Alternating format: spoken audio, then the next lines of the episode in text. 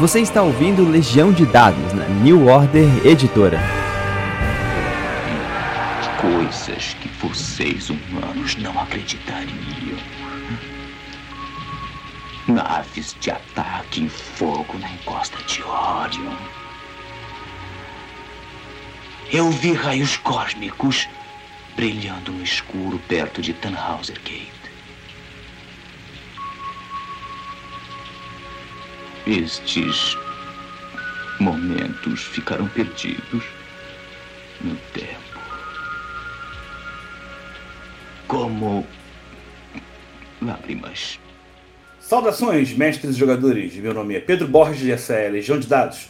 Intervalo da vida real para falar sobre RPG.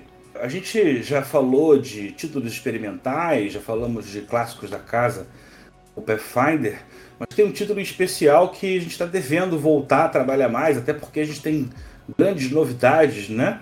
E, cara, para poder ter essa conversa, eu chamei duas das maiores autoridades no país do assunto, né? Bobo Lancaster é formado em comunicação e impressão, é, Valdir Porçani é da área de finanças. Eles já se conhecem há quase 10 anos e juntos eles têm o canal Shadow Punkers.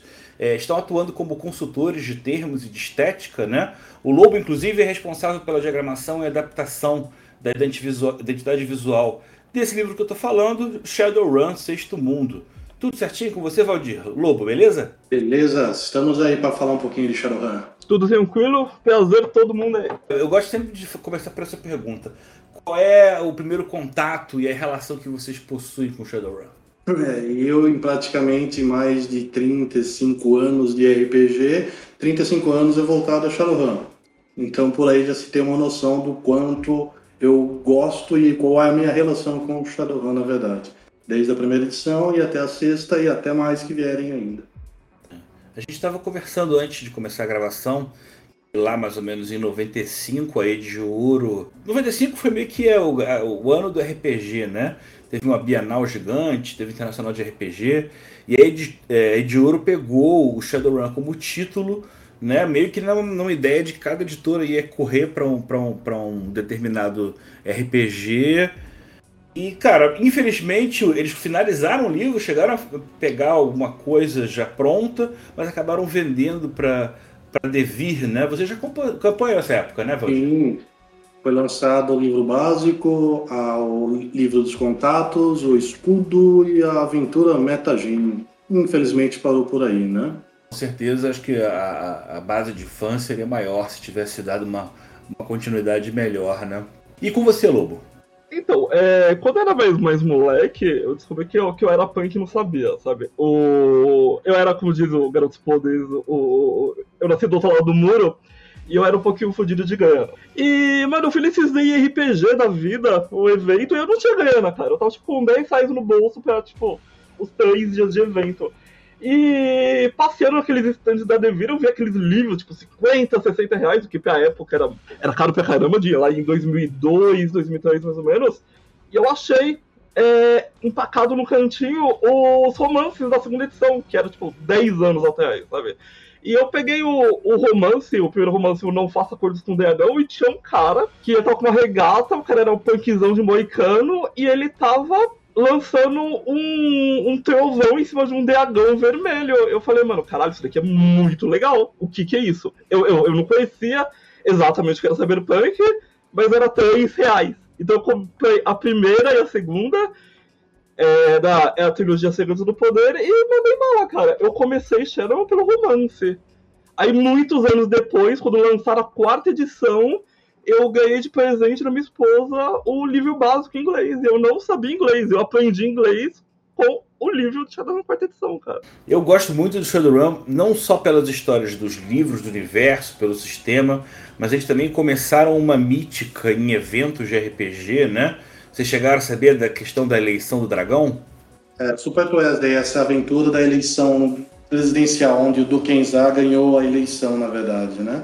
E morreu quando ele foi assumir o poder, na verdade. E isso é, muito, é o mais legal, né? Isso foi por causa de uma pressão na época de uma Gen Con, que a editora estava querendo eh, verificar quem era o mais, um das figuras mais populares para ser o presidente.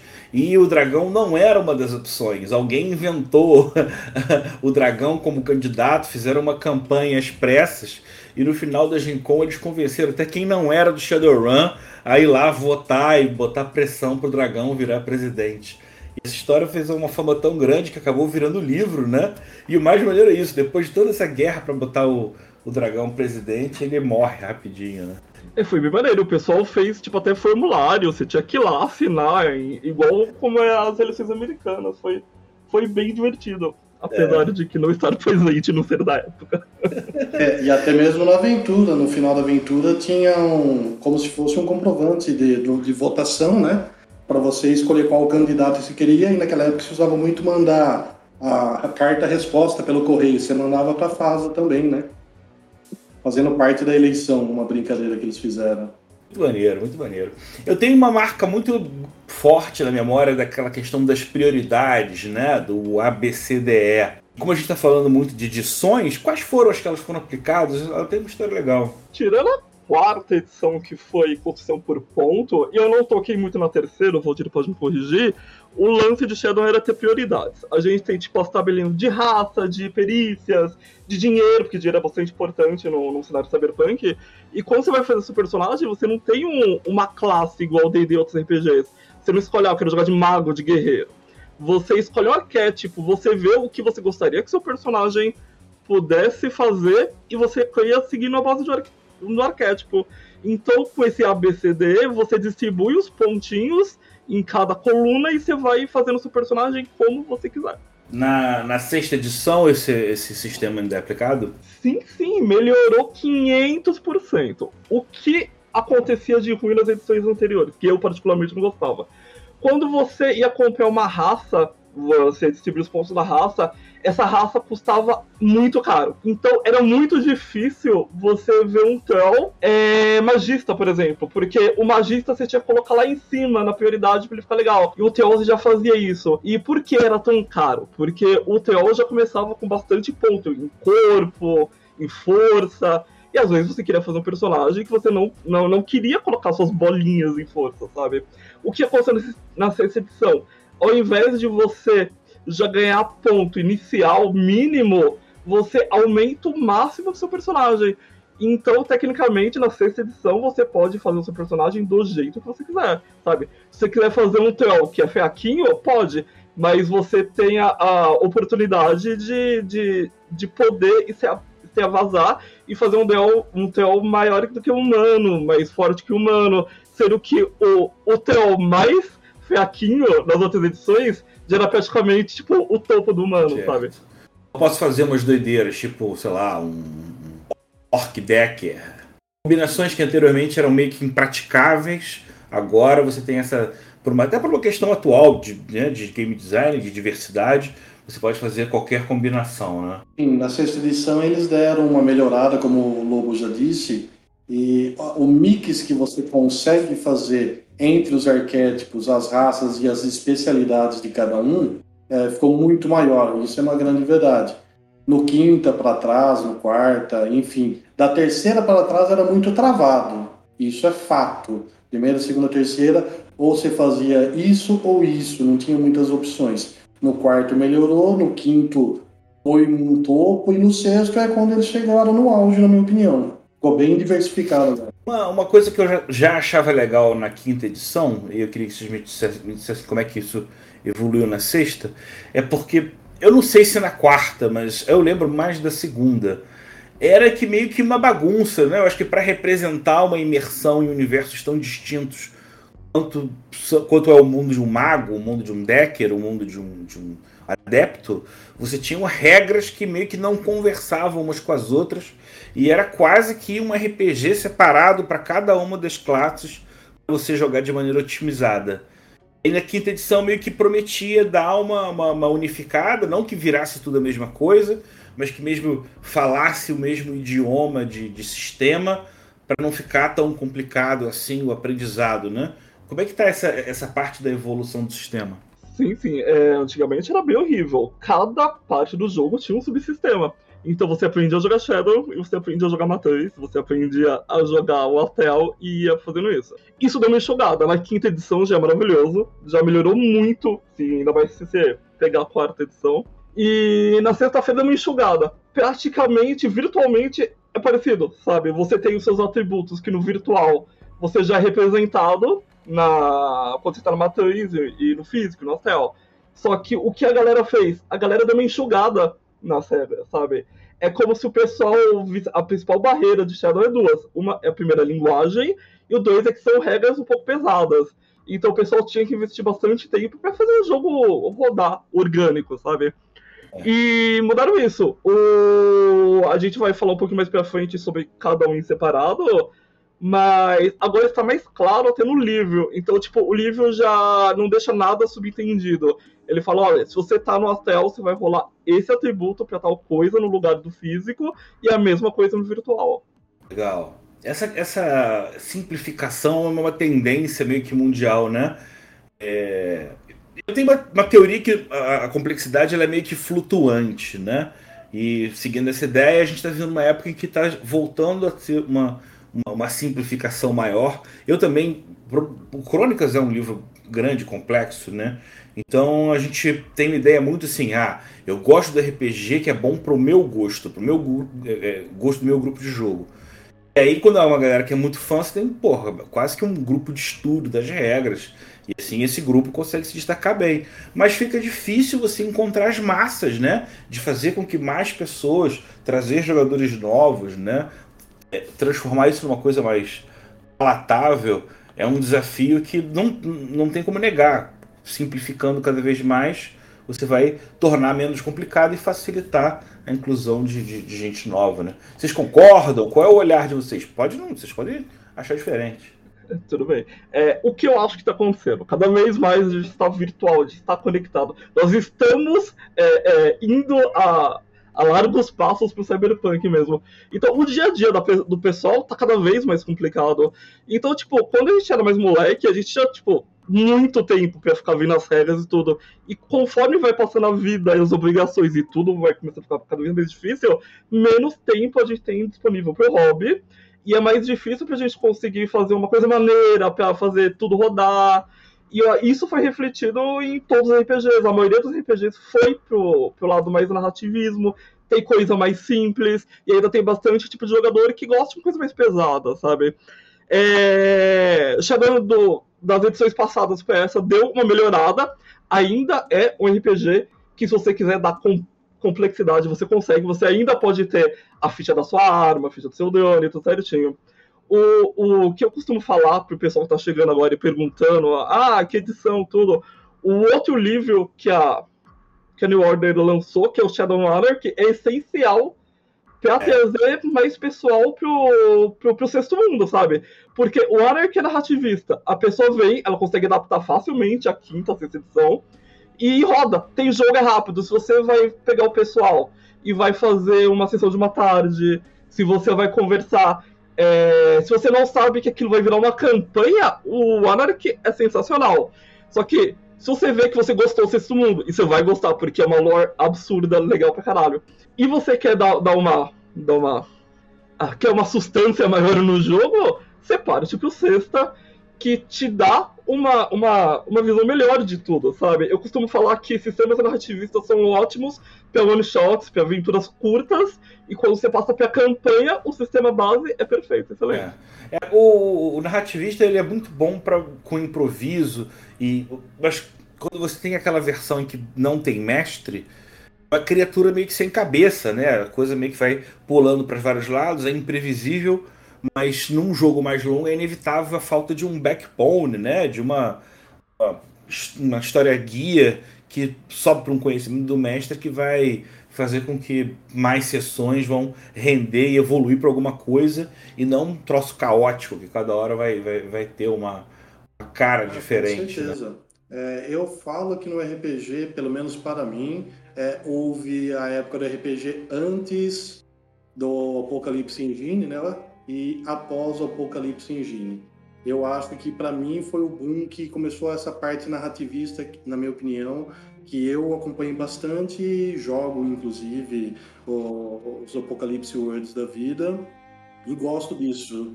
E trago. Eu acho que é até uma tendência, Sim. né? Uma tendência, desculpa te interromper, que influencia outros jogos. Agora você tem jogador que está inventando um pouco mais. Tá, não tá, a gente está saindo da ideia de só de representar o papel do personagem e complementando a criação do mundo que o RPG não tinha antes, né? Sim, e eu mesmo, o Lobo já jogou algumas mesas comigo aí, e ele sabe disso. Se ele conhece um pouco de Power Edge do Apocalipse, é, ele vai perceber, quem joga comigo, que eu trouxe muito disso para o Shadowrun. Porque eu acho que agrega a parte narrativista.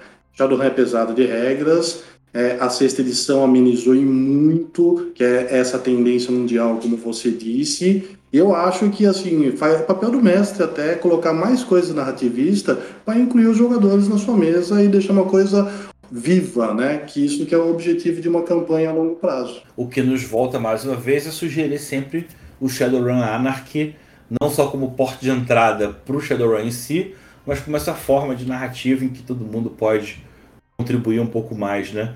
Cara, eu queria saber um pouco dessa simplificação pontos pontuais vocês gostariam, vocês conseguem lembrar, é, que era um pouco mais complicado na quinta edição e a sexta, tipo, deu um salto? Eu posso voltar uma coisa no tópico antigo? Claro, claro. O, e uma coisa legal é que o Shadow sexta edição, ele aprendeu um pouquinho com a quinta. A gente vai falar um pouco mais pra frente sobre o, o Ed, o Triunfo, que é o sistema de sorte. Então, o Shadow permite, o Shadow Sexto Mundo agora permite que você altere parte da narrativa se assim o mestre permitir, sabe? Então, tipo, ele aprendeu um pouco com a facilidade do Anarchy e introduziu alguns elementos nele. Legal, então você voltou e ainda respondeu um pouco já da minha pergunta, né? Eu já esqueci essa pergunta, irmão. Ah, muito bom, muito bom, muito bom. É, assim, literalmente, eu acho que uma coisa que eu, como mestre, eu não gostava muito no quinta era os limites, né? E no quarta começou essa história dos limites. E isso tirou isso. Ah, se o cara tem 12 dados e teve 12 sucessos, é sorte do player na hora da jogada, né? Isso eu acho uma coisa fantástica. Uma coisa que tiraram do quarto, do quinta e melhoraram na sexta, para mim, é a melhor de todas, de todas, sem pestanejar, é a parte da matriz. Desde a segunda edição até atualmente, a matriz sempre foi a parte mais complicada e a mais pesada de regras. Na sexta edição é a parte mais gostosa. E isso é fantástico. Qual é a solução? Eles inserem tabelas, eles simplificam a regra? É, agora praticamente um Conlink tem quatro atributos apenas que você pode jogar para cima para baixo de acordo com o seu objetivo dentro da matriz, ser mais furtivo, ser mais combativo, conseguir carregar mais programas. E os programas, na verdade, eles dão um bônus apenas. Você não tem aquele nível de programa que você tinha antes. Além do que a quantidade de ações que você faz na, na, na matriz é uma coisa mais coesa e mais enxuta. Eu, quando estou explicando a sexta, eu começo. Eu geralmente falo pro pessoal que o jogador agora tem mais agência dentro do jogo, certo? Antigamente você pegava o programa e você fazia até aquelas tabelas, e a gente tinha enormes tabelas no grupo que ajudava a cada passo do, do hacking. É, qualquer coisa que você fazia, ah, você precisa de tantas marcas, ou você precisa disso, ah, você não pode com isso. Agora está simplificado. O, os atributos foram minimizados, a gente tem os atributos do, do, do, deck, do seu dispositivo de se comunicar com a Matrix, e o próprio livro te mostra as ações que você pode fazer como se fosse, se a gente for fazer um paralelo com outros RPGs, como se fosse uma, uma série tipo, de, de, de magias, de, de, de ações que o jogador já pode fazer. E isso deu uma enxugada absurdamente. O, a galera tinha muita dificuldade de jogar de hacker, muito mais dificuldade ainda de jogar de Technomancer. E eu acho que é a melhor edição até agora para você jogar de Technomancer, porque tá simples, tá direto. É, às vezes pode ser um pouco complicado pra galera que tá chegando agora e não tem base nenhuma de Cyberpunk mas com uma ou duas sessões você já começa a pegar o rolê inteirinho. É. E eu acho que tem outro ponto legal que é o seguinte: para quem acha que você teria que jogar os seus livros da quinta edição no lixo, cara, muito pelo contrário. você tem ali uma, uma riqueza de detalhes, de terminologia, que justamente essa, aproveitando essa parte da narrativa compartilhada, um jogador que tenha já conhecimento das coisas. O mestre também é bom ter, né? Mas eles começam a, a falar no mesmo idioma que pode permitir que o personagem dele tenha certas aplicações, tenha certas facilidades em testes. Eu estou viajando? Não, não. Uma coisa sensacional no Sexto Mundo, isso no cenário, não na edição, é que os, uma coisa que acontece que é o pessoal dá o reboot de cenário. Isso não existe em Shadow. O pessoal começou a lore de Shadow em 89 e cada ano que se passou, passou o ano dentro do mundo Shadowrun. Agora nós estamos em 2080x, lá, metaplots, vai, vai ficando mais intrincado, tem mais personagens, tem mais parte política, e lançou bastante coisa para quinta edição. Então, tipo, apesar de ser sistemas diferentes, você consegue bater o olho, a gente pode falar mais pra frente algumas diferenças do, de, de coisas simples, tipo poderes, equipamento, você ainda consegue fazer, poxa, na quinta edição era, era desse jeito, eu consigo adaptar em cinco minutinhos essa coisa legal que ainda não lançou pra sexta, pra sexta edição. Além do que, a adaptação de qualquer material de quinta para sexta é, é um piscar de olhos, é muito fácil você adaptar muito. Então, tudo você pode se aproveitar. Lore, principalmente, e as regras também. É facílimo para adaptar. É, essa relação de ser X anos no futuro é muito maneira porque meio que a gente, dentro de um paralelo, acompanhou o, o questão de você ser wireless, né? Porque a gente jogava nos anos 80, 90 numa imagem de um futuro que tudo era ligado a fios e cabos e coisas do gênero, e que quando a gente vai né, dar um salto lá na linha do tempo do período do Shadowrun, aí que você começa a ter um monte de coisa wireless, touch, realidade aumentada. Eu acho, eu acho irado esse pedaço. Vamos andar um pouco mais só para a gente fechar mais. A gente estava falando da matriz, né? Que, que o Decker apresenta de novidade nesse, nesse jogo, nessa edição nova? Bom, principalmente eh, o Decker ele tem uma, um papel muito mais rápido dentro do jogo, ao meu ver. É, na quinta para trás, você perdia muito tempo narrando uma cena na matriz. Hoje, na sexta edição, normalmente com cinco rolagens no máximo, na maioria dos casos, você acaba resolvendo os problemas. Ou seja, o Decker acaba sendo inserido mais no jogo e não deixa os outros muito parado, como era em edições às vezes anteriores, né?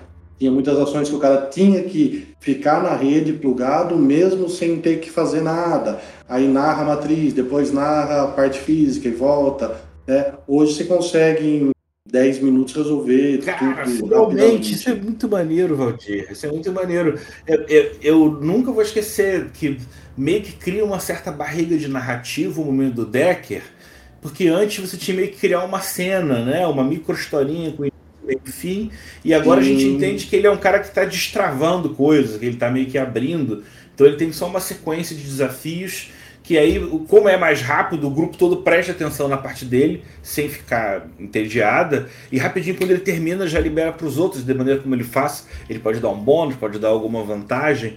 Então faz com que o, o grupo de jogo inteiro, assim, por essa simplificação, acompanhe entendendo o que cada um dos outros membros do grupo está fazendo. Né? É, até porque, na verdade, não se precisa ser um, um decker para entrar na rede. Tá? O samurai com seu Kunlink ele vai conseguir fazer a mesma coisa, obviamente com muito mais dificuldade, mas ele vai conseguir ah. também, né? Isso é uma tendência desde a quarta que já começou. Mas o Decker realmente ele vai dar bônus, ele vai proteger o grupo. Eu brinco que hoje no, no sexto mundo, um grupo sem Decker é um grupo que está afadado a acabar. É. Ele é o principal pivô de proteção da galera. Essa é a grande verdade agora. Essa simplificação das regras é, e de tudo tá falando a mesma linguagem facilitou bastante pro, pro jogador e principalmente pro narrador quando ele vai montar uma cena. Porque geralmente a gente está acostumado a cena rolar no plano físico em outros RPGs. Mas em Shadow a gente joga em três dimensões. A gente joga o mundo virtual, o mundo astral e o mundo físico. E então, tipo, o jogador tá mais liberto para conseguir interagir um com o outro, porque tem o Decker, tem o Fusor, tem o pessoal que é mago, tem os espíritos, e tem o pessoal sobre-urbano, o pessoal físico. Aí eles acabam falando a mesma linguagem ao mesmo tempo e dá uma bagunça mais organizada. Bem isso. É, mas você, por mais que seja bagunça, você está integrando e finalmente botando todo mundo para jogar junto. É uma evolução que é meio inevitável, né? Até os jogos de videogame, né? Que essas modelagens que copia XCOM e afins ajudam a gente a entender que, né? Cara, isso não é um, exatamente um mundo genérico. Isso é um Shadowrun, isso é uma equipe de elite que está indo resolver uma operação cirúrgica que vai possivelmente alterar o destino de algumas centenas, se não milhares de vidas, né? Adicionando, tenho. Tá até mais fácil de você visualizar agora a internet, sabe? A matriz, de você conseguir invadir, fazer as coisas. E uma coisa que melhorou muito nos últimos 5, 7 anos é a quantidade de mídia cyberpunk que foi jogada pra gente. Então a gente consegue visualizar também. Hoje em dia, Shadowrun tá muito mais parecido, tipo, com esses jogos que a galera que tá ouvindo pode ter jogado, tipo Watch Dogs, é, Deus Ex Evolution, ou Mankind Divided, sabe? Esse tipo de coisa. É Yakuza. Yakuza. Sensacional. É, essa parte da tecnologia e esse espírito cyberpunk, ele está associado ao termo sexto mundo, né? Para quem não sabe, essa sequência de mundos é como se fossem de certas gerações e épocas importantes que a editora Fasa usava meio que para criar um universo compartilhado dos RPGs dela mesmo, né, Valdir? Isso, é bem por aí mesmo, né? A antiga Fase ela gostava de brincar com isso. Ela tinha o Shadowrun, tinha o Earthdown, é, há três, quatro anos atrás ela lançou 1879, que seriam respectivamente o quarto, o quinto e o sexto mundo. É, esse mundo, na verdade, seria aqueles picos de mana que o mundo atinge, ocorre várias coisas nesse pico de mana, depois a, a, a, Terra volta à normalidade. E é nesses picos de mana que acaba aparecendo as criaturas fantásticas, os elfos, os dragões, enfim, né? Então, o quarto mundo, que é Erfidal, deu aquele pico. Aí veio Shadowrun, o sexto mundo, deu aquele pico né? 1879, que é da FASA também, é uma coisa mais steampunk, tá lá também, é o quinto mundo. E tem agora, mais recentemente, o Equinox, que seria o oitavo mundo, o sucessor do Shadowrun e Earthdown ao mesmo tempo. Só que esse não está com a FASA. Enfim, é mundos e gerações diferentes, mas sempre nesse pico, né? Quando está o máximo do mana ao redor da Terra que começam a ocorrer essas transformações e os cenários distintos, na verdade infelizmente, com o problema que a FASA teve, que ela se dissolveu, as propriedades intelectuais delas foram divididas. Então foi pro Whisky Games, aí foi pra, pra Catalyst Game Labs agora, né? Que a New Order lança aqui. E infelizmente esses mundos tiveram que se separar, né? O Earthdown, existiam personagens que existem em Earthdown e existem em Shadow no Sexto Mundo, sabe? Só que agora o pessoal do, do Sexto Mundo não pode mais usar esses personagens. Só que quando o pessoal é fã e começa a descobrir que o Shadow, Shadow era compartilhado, começa a se criar uma mística, mística nas comunidades que as galeras começam a tentar pegar os links. Porra, eu acho que esse dragão aqui no sexto mundo que acabou de acordar talvez seja parente de tal outro dragão, mas qual é, qual é o motivo dele? Qual é a conspiração dele aqui? E o cenário que só expande desde os anos 80, ainda tem diversas conexões que a gente da comunidade pode fazer, sabe? É. Eu queria um dia fazer um, um, paralelo só de Earthdown com Forbidden Lands. Se você olhar, a proposta dos dois jogos ela é a mesma, né? A humanidade, os povos livres ficaram presos num lugar isolado porque o resto do mundo estava tomado por horrores. De alguma maneira, essa névoa de horrores meio que desapareceu e os heróis são convidados a reconhecer o mundo novo. Né? É, é, é, muito parecido né, esses dois elementos. É um, um, uma, uma, formatação de jogo que eu acho irado. Mas estou divergindo. Vamos do, do, do, quarto para o sexto mundo. E se a gente está falando de coisas sobrenaturais, como é que está essa parte de magia e de espíritos na, na sexta edição? a primeira instância, até eu mesmo, que, tipo, que a gente fez parte do playtest, a gente achou que tinha diminuído, mas aumentou. É, na quinta edição, toda hora que você lançar uma magia, você, o narrador te perguntar, mas em que nível, que força você está fazendo essa magia? E agora as magias têm danos e têm efeitos setado, sabe? Ah, mas aí a gente não pode mais fazer a magia acontecer do jeito que a gente queria. Ainda pode. Ao invés de fazer fórmula e fazer matemática atrasando o jogo, o que a galera fez? A galera colocou as magias com efeitos fixos e deu a opção, isso é uma recorrente em vários, em vários setores da edição, é, maneiras de você alterar. Então, tipo, on the fly, você consegue aumentar o tamanho da sua magia, você consegue aumentar o dano dela mais forte, uma magia diferente, você paga sua própria vida, você paga com, seu, com seus pontos de vida.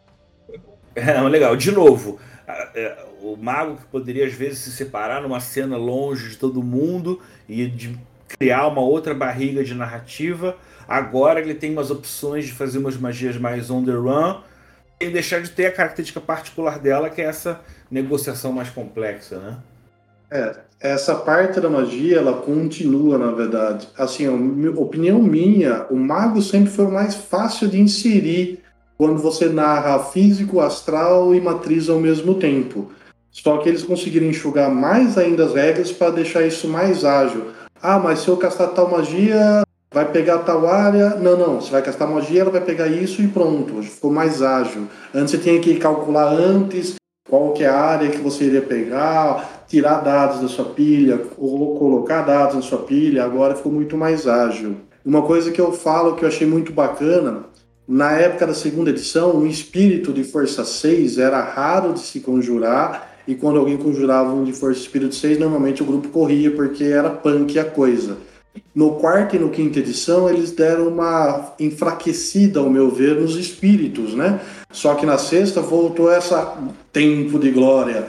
Então, quando um jogador convoca agora um espírito de força 6, dificilmente esse espírito de força 6 não vai conseguir derrubar todos os inimigos. Obviamente, vai ter que contar os turnos que ele pode atacar, mas enfim, agora voltou a ser uma grande ameaça de novo eles melhoraram a agilidade e melhoraram o poder novamente. Essa é, é na, na minha opinião. Tudo tá mais mortal agora. O Shadowrun é um RPG que você sempre falou bastante dados, mas eles agilizaram a batalha, explica daqui a pouco. E tá tudo mais mortal. Então o espírito tá batendo mais, o... a magia também continua mortal, e a arma dá mais dano, certo? Então, tipo, é... tá tudo mais, mais complicado para você continuar vivo e ganhar seu Nuyen do sexto mundo. O Shadowrun ele sempre teve essa característica de ser mortal mesmo, né? Do tipo, não se apegue aos seus heróis, porque volta e meia eles vão morrer mesmo. Muito antes de, de ter qualquer é, é, revival né, do modo antigo de jogar, o Shadowrun já meio que passava essa noção de você não, não se afeiçoar demais ao personagem e sim na história, porque tem uma rotatividade, né? Era assim nas mesas de vocês, pelo menos? Olha, eu costumo dizer que o, no Shadow você não joga com herói, você joga com, com anti-heróis ou anti-vilões, sabe? A, a, função no Shadow é você sobreviver. O, o ganhar no Shadow é você sobreviver para mais uma incursão, certo? Enquanto, enquanto em outros é, jogos é, você é o herói, ali você não é o herói. A premissa do jogo é que você é um mercenário que é usado pelas megacorporações para atacar outras megacorporações também, sabe? É claro, tem aquele rolê de você usar gangues, porque Cyberpunk tem um scope enorme, mas em suma, é você fazer seus corre o mais rápido possível para não rodar. Ele perdeu aquela ideia de romance, de machucar os grandões, sendo pago pelos grandões, porque não tem ninguém presta nesse mundo mesmo, então ninguém tá salvando ninguém direito. Olha, é Cyberpunk. Cyberpunk é uma sátira da nossa atualidade, sabe? Começou lá pelo final dos anos 70, 80, visando o futuro e tudo que tinha pior na, na humanidade. É, as megas corporações estão muito mais avançadas. A gente vê hoje em dia a Amazon e outras coisas. Né? É, é, isso vezes 10. É, o deus do sexto mundo e do cyberpunk no total é o dinheiro, sabe? Então não importa quem você seja, que Shadowrunner você é, se você bater de frente com uma mega corporação, ela vai bater 10 vezes de volta. Então, existe um momento good vibe que você vai conseguir fazer uma coisa pela sociedade, que você vai conseguir, tipo, ser um punk e lutar contra o sistema. Mas no final das contas, o sistema tem mais cartas na mão, ele tem mais, mais agência. Você roda, você ninguém, é um mercenário lutando para conseguir sobreviver o seu dia a dia, sabe? É. No final você descobre que você paga só por uma outra concorrente daquela outra empresa. Isso. Que no máximo que faz é tomar o lugar da outra que tá ali e o romantismo de novo corre pelo ralo, né? Cara, vamos lá, a gente não pode falar dos Street Samurais. Porra, uma das pontos de, né, das colunas do, do Shadowrun. O que ele tem de novo para ele? Ó, os Samurai Urbanos é, e toda a galera que não quer ir pro lado da magia e do virtual ganham um bônus nessa edição. Por que ganham um bônus? Porque hoje em dia a gente está falando que o equipamento faz total diferença. É, na quinta edição e nas anteriores, você pegava um equipamento e ele te dava bônus de dado, sabe? Ele te dava, ó, esse equipamento te dá mais dois em um, mais três em outro, e assim ia. Agora, o equipamento, ele te fornece é, pontos de triunfo. E esse triunfo tem mais agência do, do jogador. Então, agora os equipamentos estão mais importantes e você sente que você tem equipamento em determinada situação altera o jogo. Então, não é só você ter uma magia ou você ter uma coisa, você precisa se preparar ainda mais e ter conhecimento de todo o equipamento para você fazer o rolê certinho, sabe? Tá. Em vez de ser só um bônus de dado, agora você tem um leque de opções de verdade, de efeitos, de coisas que podem ser combinadas que vão fazer com que os implantes e os equipamentos façam uma diferença que nem magia. Sim, agora a máxima do tem equipamento certo para a missão certa realmente faz mais sentido, né? É, se você não tiver equipamento certo para a missão, você vai conseguir completar ela, só que você vai fazer com mais dificuldade. É como na quinta edição já falava, tudo tem um preço, né? então, se o preço for o sangue do seu personagem por ter o equipamento errado, infelizmente você vai acabar pagando. Mas assim, tanto a parte de equipamento, como a parte de armamento, como a parte de implantes, não que antes não tinha uma relevância, mas agora ele acaba tendo mais relevância. Principalmente porque muitos desses equipamentos mexem com o sistema de Edge, que o Lobo já comentou algumas vezes. E um, uma mesa sem pontos de edge, às vezes não consegue ter sucesso que uma mesa com vários pontos de edge tem. E existe um lance de o edge agora não é só teu. Você consegue passar esse edge seu com outro personagem que está precisando urgentemente desse edge para fazer uma determinada ação. E se você tem um equipamento que permite que você, entre aspas, acumule edges a mais, tem um limite ali de 7 no máximo, né? Mas de repente você tem um equipamento que você, um decker, com o equipamento correto, ele acumula muito. Aí numa hora de precisão ele acaba ajudando o, o companheiro que está sem o edge lá. Então virou mais cooperativo. Então os samurais agora, eles ganharam essa relevância maior, como o Lobo falou, principalmente porque eles viraram doadores de Edge para demais outros. Porque Samurai vai ter defesa alta. Defesa alta é um dos quesitos para ganhar Edge. Samurai vai ter ataques altos, é outro quesito para ganhar pontos de Edge. Então ele virou uma pequena pilha de Edge. E, ao, e ao equipamento ter mais eficiência dentro do jogo e uma importância maior, o Samurai Urbano e outros arquétipos que usam é, coisas físicas conseguiram ter uma importância maior e se aproximar do, do magista e do Decker, né? Que é o, o magista virtual. É uma coisa legal com, com esse lance de Jed, que ficou na tela como triunfo desde a quinta edição, é que o triunfo é, é usado também para diversas manobras diferentes. Ah, eu quero pegar essa granada e jogar de volta. Isso é um, é um triunfo, você gasta tantos de triunfo, você consegue fazer isso. Ah, narrador, você tá apelando demais. A gente quer. quer não tem como fazer um teste de sorte para aparecer alguém junta todo mundo a pilha de, de, de, sorte, gasta, e você pode pegar um, um elemento e, e, alterar a narrativa com autorização do narrador, é claro. E até mesmo, tipo, lá. A gente vai ter financiamento coletivo agora, vai ser lançado o livro básico e uma aventura suplemento. O suplemento é o pelotão de fuzilamento. É, nele tem diversas manobras que você usa o trunfo para conseguir realizar elas, sabe? Então, tipo, o Ed tá muito. O, o triunfo tá muito mais importante dentro do jogo. É outro jogo, outro jogo. Porque antes a gente é um, um, uma, um, uma coleção de indivíduos, meio que numa, cada um brigando no seu momento de brilhar, e meio que não parecia que eles estavam integrados no mesmo momento. Agora que você tem uma. Um, para quem não sabe, o Edge é o trunfo, né? Agora que você tem uma pool que pode ser compartilhada e que vai ser decidida pelo grupo em conjunto para onde que vai ser investido, cara, Eleva o jogo para um outro nível, né? Cara, não posso terminar de fazer essa pergunta. O adepto apareceu para ter que ser nerfado de novo? Então, o adepto físico já tá forte, mas mesmo ele ainda sendo forte, os outros arquétipos receberam um buff. Então quer dizer que a importância do, dele no jogo continua a mesma, mas pela outra galera tá mais forte, a, o abismo entre poder dá uma diminuída, sabe? Uma coisa legal também de falar do Triunfo é que antigamente você literalmente só. A, o, dentro do jogo a gente só via o pessoal mais usando para rerolar dado.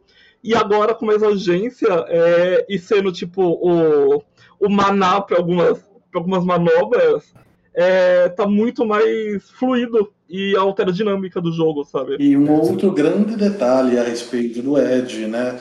Nós falamos do que o Mago ganhou, o que, que o Samurai ganhou, o que, que o deck ganhou, e, e os faces da vida, né? Os mais conversadores né? do, do mundo de Shadowrun. É, agora eles também ganham Edge no roleplay. Não precisa ser um face, na verdade, né? Qualquer personagem agora por roleplay ganha Edge, né? O, o trunfo. Hum, e isso também é ótimo, porque não é só no combate que agora você ganha isso através do roleplay você também consegue ganhar. Então agora aqueles os jogadores que gostam de fazer os faces, né? Os jogadores mais carismáticos que tem, eles também vão participar dessa brincadeira e muito até com o roleplay dele, na verdade.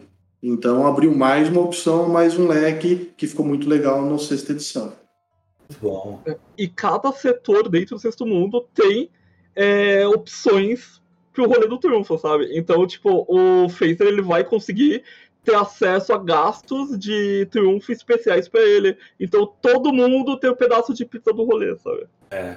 Já tô vendo que a gente vai ter que gastar aí mais um programa para poder falar mais dessas mudanças, porque, cara, já tem um monte de novidade. A gente já tá aqui com o nosso tempo já esgotado, infelizmente.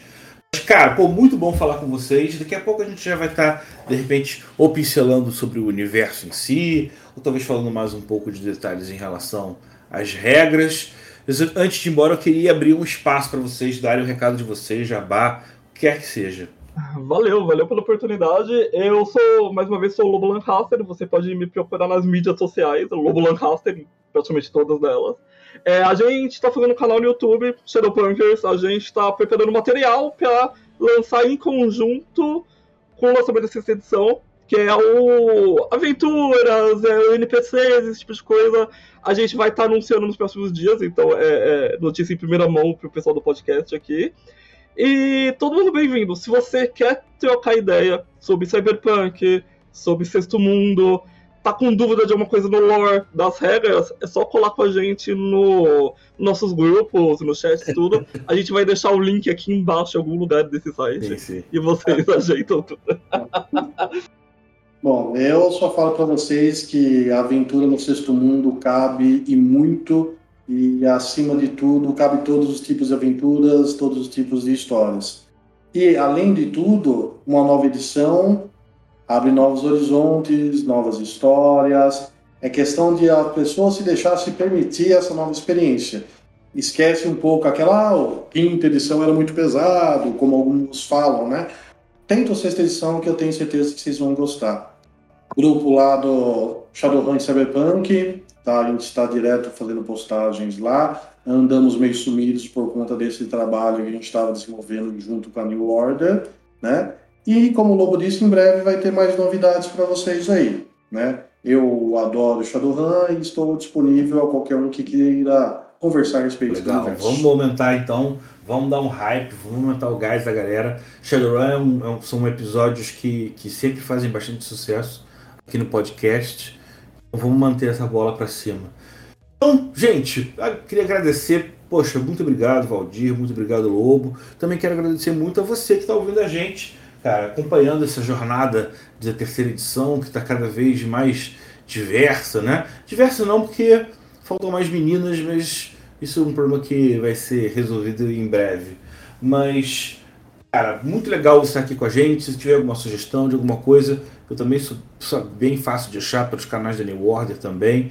Aqui o interessante é a gente criar uma integração não só para respeitar você como, como cliente, mas também como produtor de conteúdo. Se quiser participar, se alguém, o mercado está crescendo cada vez mais abrindo cada vez mais espaço para gente que queira correr atrás. Bom, cara, a oportunidade está aí na frente de vocês. Vamos dar um abraço para a galera? Dá um tchau aí para o pessoal. Valeu, povo. Valeu pela companhia, valeu pela paciência e, acima de tudo, Shadowrun na cabeça. um abraço, galera. Daqui a pouquinho a gente conversa mais. Tudo de bom, valeu, tchau. Vejo vocês na sombra, pessoal. Você ouviu Legião de Dados na New Order Editora. Esse programa foi gravado e editado por Barcelos Taverneiro, diretamente da Taverna do Arcano.